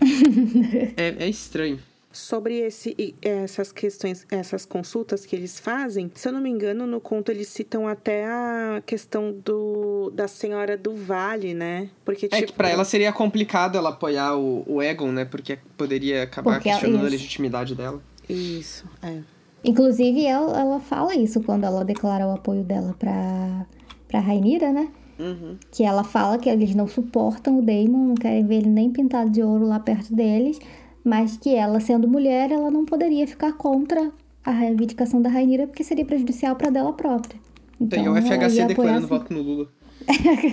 mas é isso, eu achei o diálogo é, é aquilo bem aquilo que a Ana falou. E tem aquele sussurrinho, né? Você nunca se imaginou no trono de ferro? Essa frase aí. E aí a Alicent sai correndo, assim. Parece muito cena que é feita pra, pra ficar no trailer. Muito, muito, muito. Eu ia falar é? exatamente isso. Uhum. Porque ela, ela sai correndo, assim, ela, não, tchau, e sai correndo. Entre nós aqui, eu acho que essas cenas, todos as, os diálogos é, que são é, a, da, da Rhaenys, não todos os diálogos, né? Eu quero dizer assim, os diálogos da Rhaenys com a princesa e com a rainha são todos muito esquisitos, assim. São, concordo. Uhum. Mas Eles estão o tempo tentando mandar uma mensagem extra séria, eu acho que fica meio tentando ser sutil, mas não sendo, não sabe o que quer falar de verdade. E aquele CGI, né, gente, não ficou legal, não. gente, não ficou bacana. Uh -uh. Qual, da cena final? É. Pô, gostei. É quando, a, quando ela encara a Alicent, Rafa. Ah, tá. Não, Rafa. O dragão voando ficou bom. Ficou bom, não. Eu reclamei do voo, aquele que todos vocês gostaram, mas isso aí Arthur, bom. aquele dia você foi horrível. eu tive que tirar. Eu deixei ah. só um pouquinho. O Arthur destruiu tudo que a série criou. Centímetro por centímetro. Não, e, e, só um pouquinho. Isso aí foram eles que fizeram e foi essa semana. eles, eles falaram, né, que, tipo assim, esse negócio do volume, que é essa tecnologia, né, já tá sendo debatido, que não funciona com todas as cenas e tal. Sabe o que eu fico pensando? Eu acho que deve- eh, os atores, eles são muito bons mesmo, né? Porque você imagina na hora que você tá gravando uma cena dessa, igual essa do, do dragão aí na, de frente pra eles, e não tinha nada, tinha, sei lá, um, um ferro parado na sua cara. E você tinha que fazer toda aquela cara de medo e pavor. E é muito. uh, A, a, embora a cena seja ruim no contexto em si, a atuação de todos eles é muito boa. Tanto do, do Tom como o Egon, tanto da, da Alicent. Porque dá pra ver, assim, os olhos enchendo de lágrima. E dá pra você sentir mesmo um- certo medo. Um certo não, né? Um completo medo deles ali na, na situação. Você fica imaginando no, Star Trek, quando fica mostrando a, a ponte de comando, e aí os caras falam assim: ah, põe a outra nave na tela. E aí, pô, não tem tela, sabe? tem um cara ameaçando, tem um Klingon lá xingando os caras. Assim, não, tá. Não, maluquice total. Então tem esses dois, dois momentos que destacamos aqui, que são diálogos bem escritos, eu gosto. A cena da Misária fazendo esse compromisso com o Otto. Ele promete que, claro, que vai fazer o que ela tá mandando ele fazer, ele dá a palavra. Mas, é claro, taca fogo na casa dela mais tarde. Agora tem o palpite de que a misária que vai ordenar o fogo e sangue. Ó, o sangue, Sangue queijo. queijo. Sangue queijo. Porque, como vingança, né? Pelo que esses verdes estão fazendo aí com as crianças e tal. A favor das crianças. Contra as Contra as crianças. E tem a cena da Alice, em que a Alicent confronta o Otto, também um ritmo ótimo. E quando ele compara ela com a mãe, mais uma vez, é bem pesado, é bem creepy. Apesar das nossas diferenças, nossos corações permanecem um. Filha, em certas luzes você se parece tanto com a sua mãe. Nossa, cara. Agora eu percebi, tem várias coisas nesse episódio que é só a Alicent levantando e indo embora. e deixando alguém falando sozinho. Nessa cena, eles falam que, é- que eles falam, né, que o Criston vai ser o, o novo Lorde Comandante da Guarda Real. Gente, eles realmente esqueceram, assim, total do Harold. O cara, depois que ele saiu da sala lá, sumiu. Eles nem mencionam, assim, tipo, o que, que a gente vai fazer com ele? Ah, foi embora, foi embora, perdemos esse cara, que pena. não, não, não nem isso. tem nada, sabe? Menos um. Mano, eu fiquei. Nessa, cena, nessa sequência toda do Ego, eu fiquei, tipo, totalmente. Mano. é, Ele tava ali escondido embaixo da mesa ali, no septo. Não entendi, não, mano. O que foi aquilo? Eu, eu- eu tava perdidinho, O que, o que deve ter acontecido é que a Misária é, soube que o rei morreu e contou pra ele falou: Você quer que eu te esconda? Eu te escondo. E aí escondeu ele lá Nossa senhora. e depois vendeu ele. Era Olha. pior do que o Rafa tinha imaginado. pior do que eu tinha imaginado também, pra falar a verdade.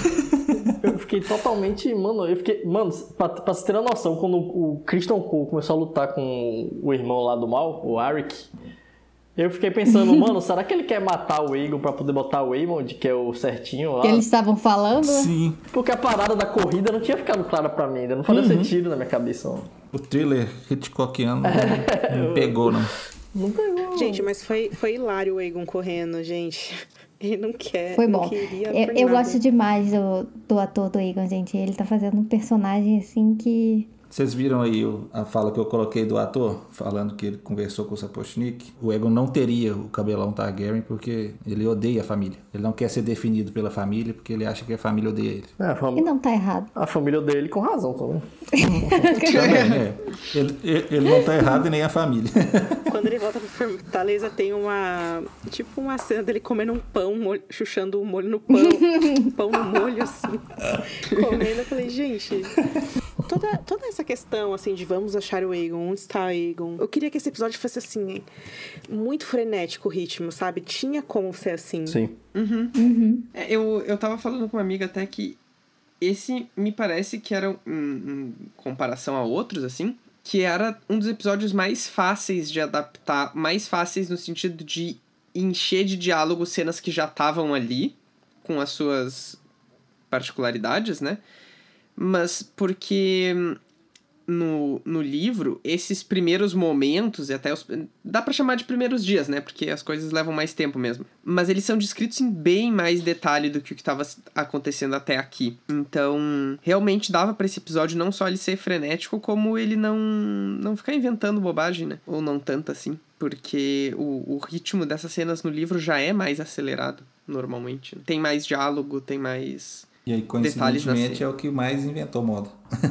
o que tinha mais material. Fizeram um trabalho muito melhor em, em subcapítulos ali que tinham bem menos coisas. É um episódio mais fechado também. Tinha menos gente para mostrar, só um núcleo, né? Que é só os verdes. Então dá pra ter feito um negócio bem interessante, assim. Ah, e aí em seguida, né, ela fala: bom, deu por hoje, né? Deu por hoje de homens chatos, de manipulação. Vou aqui tomar meu chazinho, escutar meu disco da Lana Del Rey e dormir. Não, gente. Momentos de pavor agora. Lá está ele, o mais temido de todos, Larry Strong. Quando eu vi que ela começou a tirar o sapato na hora, eu lembrei daquele primeiro encontro deles que ela tira Sim. o sapato, né? Uhum, uhum. Uhum. Também lembrei disso. E aí eu. Meu Deus, o que está rolando? Não! Não! Não! Não, tipo, quando ela tira e ela coloca assim e, e, e, mostra, eu já entendi que ele gosta de ficar vendo o pé dela, entendeu? Uhum. Teve até um vazamento nesse sentido Sim. uns tempos atrás. Talvez uhum. seja por isso que eu tenha também linkado as coisas. Não, e o pior é que quando ele entra também, foca no pé dele primeiro. Nossa, é... Gente. Uh, essa implicação, de certa forma, é espelhar né, o, o pé dele. É uma coisa que piora ainda mais, assim. É, é, e ela desafia, a, né, desafia, é, ela subestima o espectador de uma forma... Bom, não é como se faltasse pra gente a profundidade na Alicent, e a gente já falou disso hoje também. É, enfim, do, do, quanto ela teve que se reprimir a vida inteira, do quanto ela se acaba sendo obrigada a certas hipocrisias, né, ou enfim, escolhe também. Isso já está suficientemente demonstrado. E a gente certamente não precisava de mais isso. Então, eu me. É, além da cena ser, assim, completamente desnecessária, me incomodou muito essa relação que eles fizeram entre a deficiência do Larry com esse fetiche dele pelo pé. Porque, gente, é uma coisa assim Pra quê, sabe? Se você tá tentando tratar de tantos temas atuais, de inclusão, de, de sei lá, e patriarcado e misoginia e, enfim, questões sociais agora com, com esse diálogo aí da, da miséria, por que você vai colocar um troço assim na sua série, sabe? Não passou na cabeça de ninguém que aquilo seria de, de mau tom por relacionar as duas coisas assim. Então, eles fizeram questão de deixar isso bem, bem exibido, assim, tipo, tanto focando no, no pé dele, e aí depois nela, e aí se pra não ficar uma coisa muito subjetiva e só deixar pro pessoal imaginar o que poderia ter acontecido, ela tira a meia e tem toda uma coisa assim, sabe, para deixar aquilo completamente mais ligado possível. É um negócio que não adiciona nada nem ao Larrys e nem a, a, a Alicent. E também eu não entendo por que, que ela tá submetendo a isso, sabe? O Larrys, ele. Sim. Mano, ele não fez nada de assim, tão útil até agora. E o que, que ele fez nesse episódio? Ele podia ter achado o Egon lá, por exemplo, mas ele, sei lá, velho. Eu não entendo essa. Ainda não entendi muito bem essa relação dos dois, ainda não, não, não me convenceu. É aquilo que eu falei desde, desde a primeira vez que a ficou com medo, ela ficou com medo dele. Pô, ela, ele continua sendo, ah, dessa vez falar que ele é o Lorde Confessor, mas assim, ele continua sendo, estando abaixo dela. É. é. E isso eu não entendi qual poder que ele tem sobre ela, né, ainda. Sim pra fazer ela submeter a isso. Ah, ela tem medo dele, ó, pede pro Otto se livrar desse cara e pronto. É, o Christian Cole, o Christian Cole tá matando é, manda, o velhinho é, na cabeça. Manda o Christian Cole jogar o cara da janela, pô. Tá é. Morrer de bolinha, facinho. É, morre de bolinha, tá com 50 bolinhas na cabeça dele. O Otto fala, né, o que, que você fica fazendo no quarto da minha filha? Dele é, isso te favorece também. Nossa, cara. E aí é mais uma dessas cenas que aí é isso, o Otto fala que, e aí, tipo, corta pra outra cena. Gente, não, resolve isso aqui, que tá estranho, sabe? Como, que, como assim o Otto não vai falar nada? Ah, e falando em Game of Thrones, na cena lá que o Otto começa a, apavorar os lords e as senhoras, ele fica naqueles balcões em cima, assim, na sala do trono, é igualzinho o Mindinho. Igualzinho. O Mindinho ficava ali também observando. Eu também tenho uma leitura de que a Alicent é uma mulher que é como se ela tivesse nascido em tormento, entendeu? Não teve um momento da vida dela que ela não vivesse em um tormento. O dia mais tranquilo para ela foi o, dia, o episódio da caçada. E a tranquilidade uhum. dela tá com cinco melancias na barriga, assim. é, viajando com cinco melancias na barriga. Esse foi o dia mais tranquilo dela, sendo obrigada a, a, a, viajar com cinco melancias na barriga. Desde o começo, o negócio dos dedos, assim, que aquilo ficou impregnou em mim, assim. E eu até lembro, assim, da, da, daquela cena do torneio lá, dela machucando os dedos, vendo a violência ali, e aí hoje vendo o mesmo Kristen Cole praticando essa violência e, e, já anestesiada com aquilo, sabe? Eu acho que de certa forma eles conseguem passar uma uma ideia de ela é, ela é uma tragédia, sabe? E, e ninguém vê. Nos sítios não vem, ninguém vê isso, sabe? Que ajuda a gente a criar essa, essa ideia, assim. Mas é muito complicado, assim, porque ela, ela dá aquilo como assim, sim, é meu papel e ok, ela só olha pro lado e deixa ele fazer o que ele quiser, assim. Só que esse cara, ele vai avançando, né? Então, e a gente, como espectador, sabe que só vai piorar essa situação, né? É, bom, gente, e aí depois de tudo isso, eles fazem uma montagem, né, com todos os membros da família Hightower pensando pensamentos pensantes, aí fica uma trilhinha assim. E aí, por último, eles mostram a Rhaenys sozinha também pensando pensamentos pela madrugada até que o Eric entra no quarto dela e eles começam a fugir pela madrugada ali. Quando eles atingem a cidade, eles vão pelas passagens também, né? Ela não sabe nem onde ela tá, assim. E aí, em certo momento, eles andam pela cidade, já amanheceu, assim. Que caminhos foram esses que ele levou ela, né? Ele se perdeu também na cidade.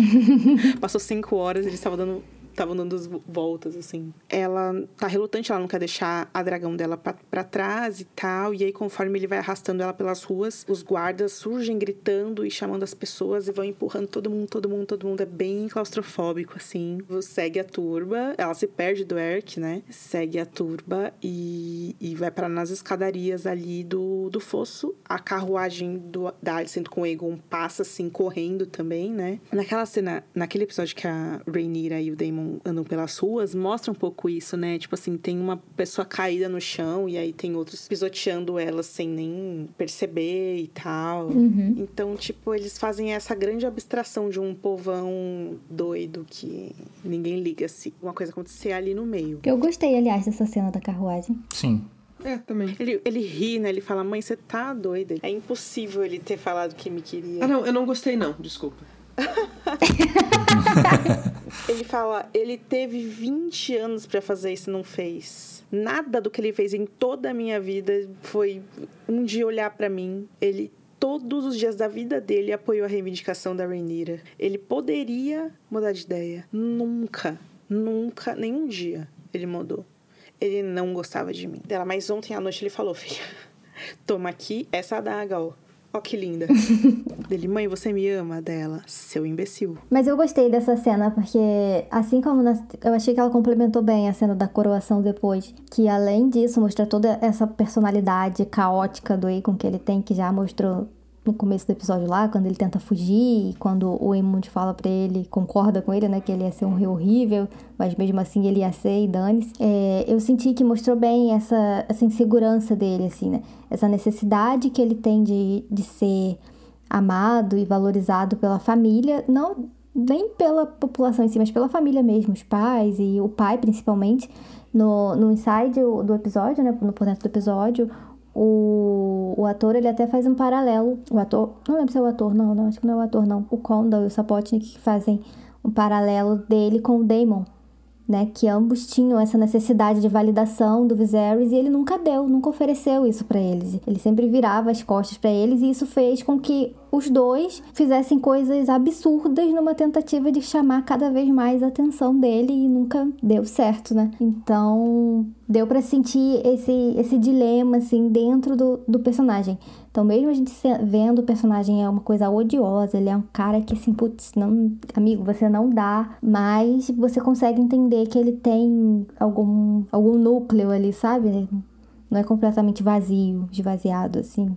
Não é como o Joffrey, por exemplo, que tinha toda aquela realmente crueldade, o, todo aquele sadismo e tudo mais, mas que não tinha realmente nada que o aprofundasse assim né? Uma insegurança, um, um medo, uma necessidade de algo. E aqui não, eles conseguiram botar isso no personagem e eu achei interessante. Aí, gente, quando eles chegam lá no Fosso dos Dragões, tem, é, é bem imponente, assim, tal, mas é um baita CGIzão todo cheio de fumaça ao redor. O que eu vou falar primeiro é, tem essa inscrição em alto valeriano com os glifos que o linguista da série disse que significam primeira lei do reino será a paz do rei, dentro desse Fosso dos Dragões. Tem uma coisa que eles fazem o episódio inteiro, é os olhares e o jeito que a Renice se comporta, assim. E como a gente sabe que ela nem tá ali no livro, não existe, eu fiquei com a impressão de que ela ia fazer alguma coisa. Eu fiquei com essa impressão. Olha, eu não vou mentir que eu imaginava que isso fosse acontecer.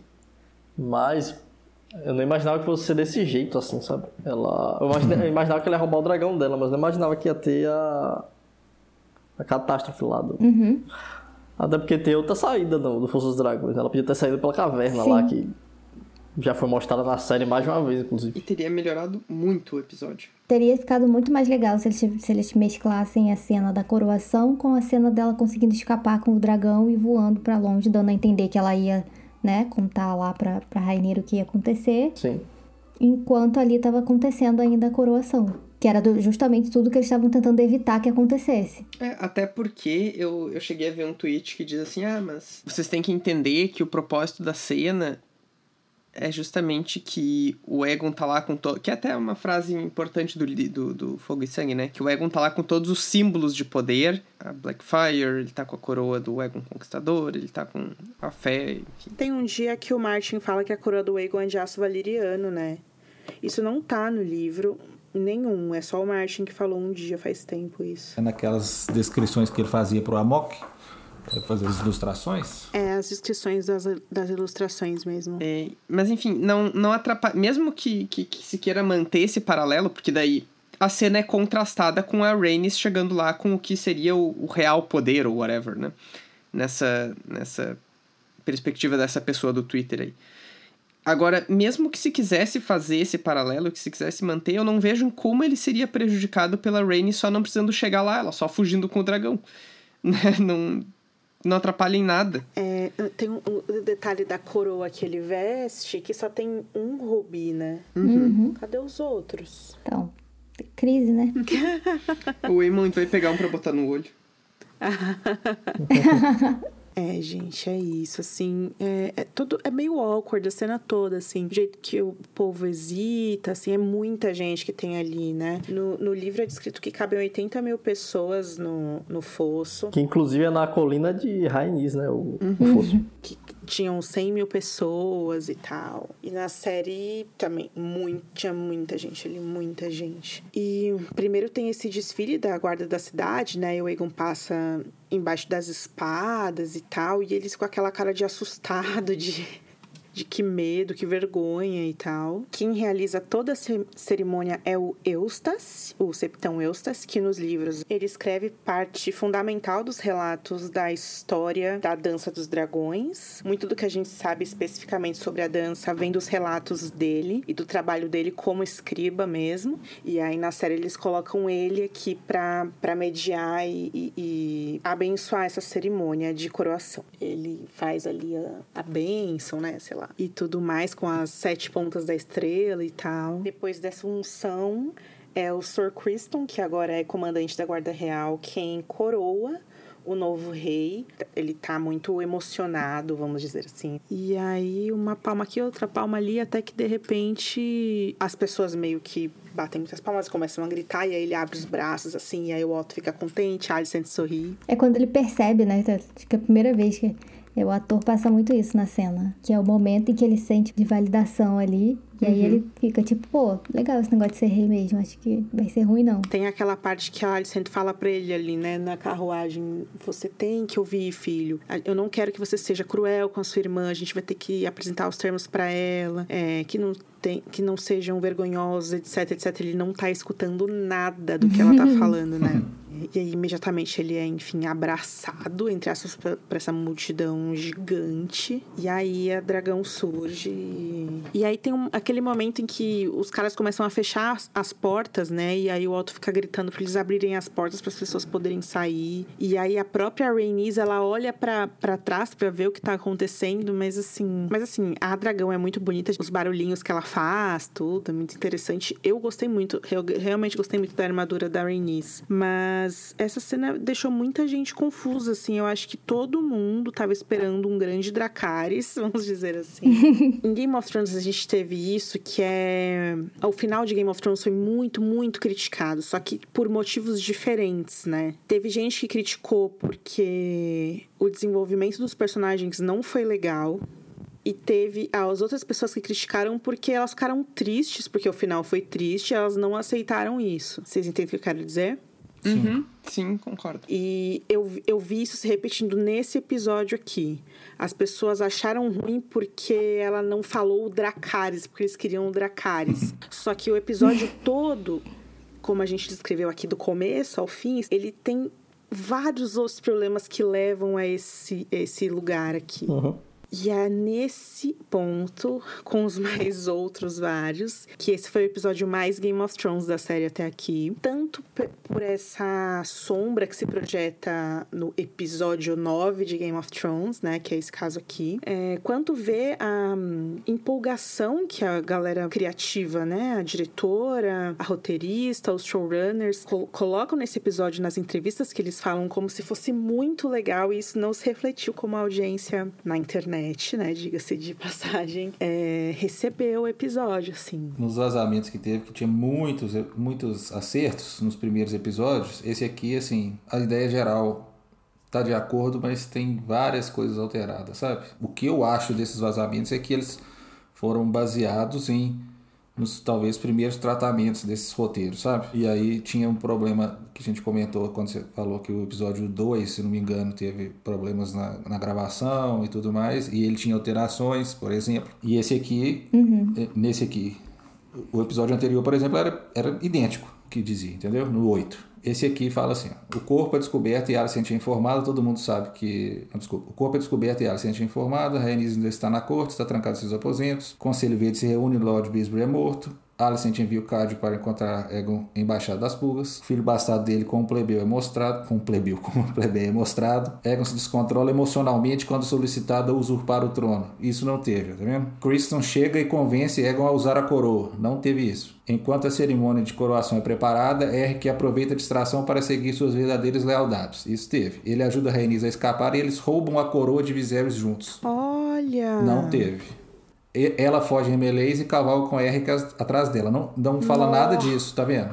De explosão. Ela leva novinho, gente, Sim. sério. Aí depois fala assim: o povão está confuso e alguns clamam com Rhaenyra, enquanto Egon e Helena cavalgam pelas ruas durante sua coroação. Os senhores leais que se recusam a abandonar seus juramentos são expurgados. Então, é difícil a gente falar assim, confiar em vazamentos, né?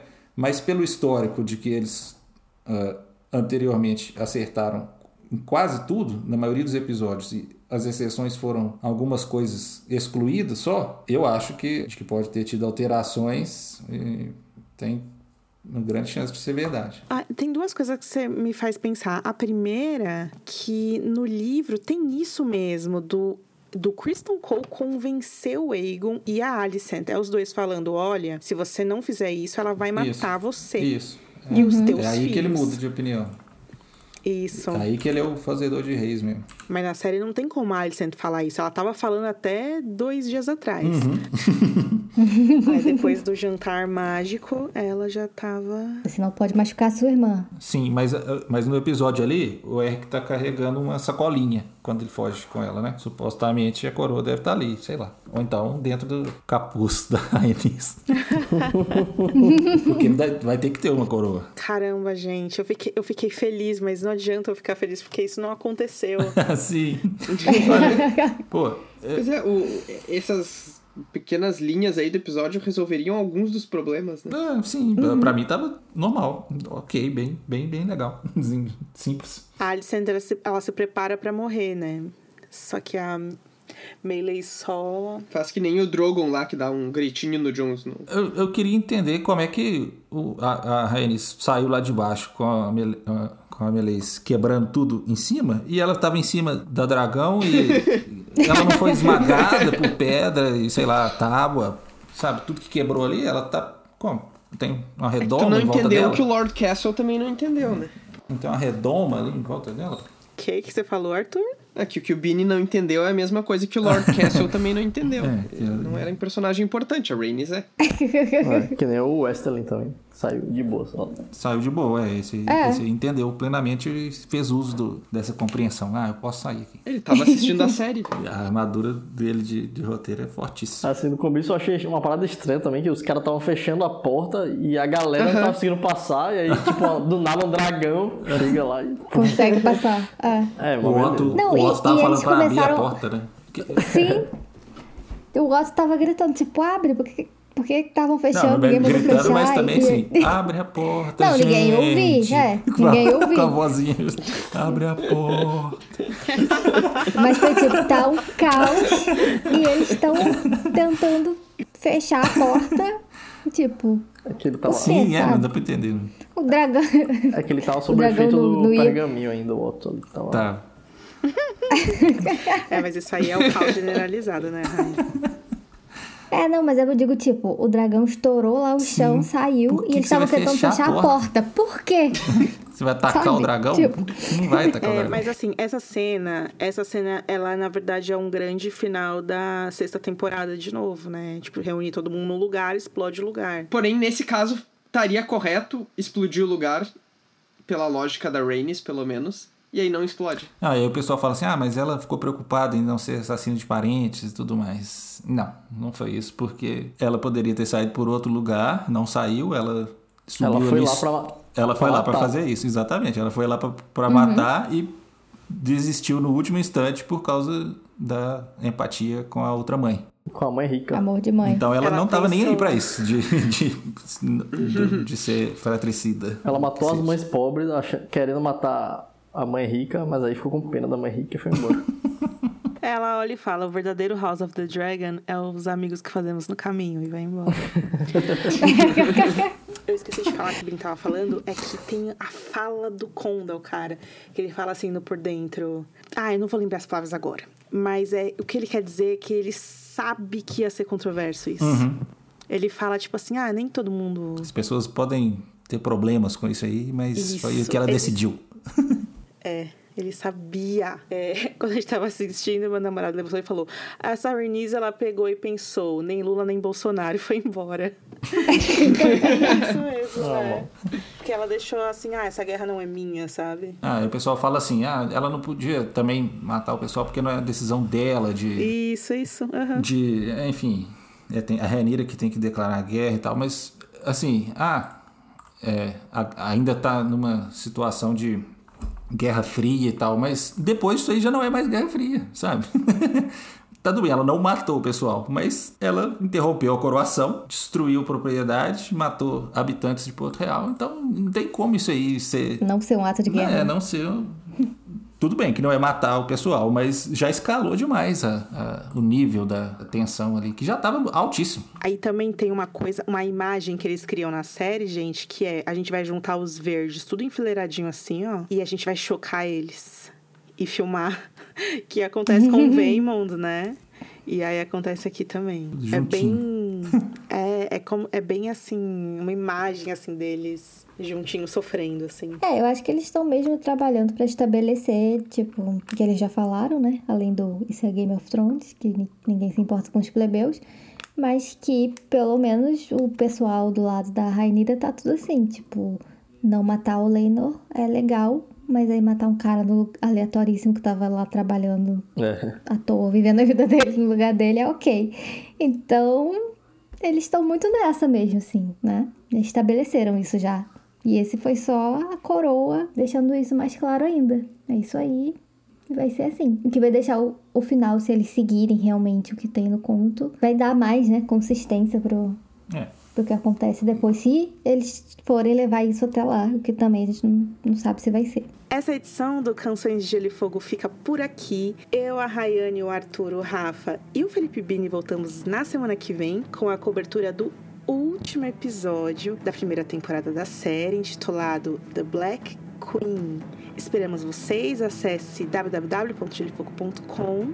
É, siga a gente em nossas redes sociais. E é isso, a gente se vê. Um abração para todo mundo e tchau, tchau. Tchau, tchau, galera. Até a próxima. Tchau, gente. Até a próxima. Tchau, gente. Até mais. Até semana que vem.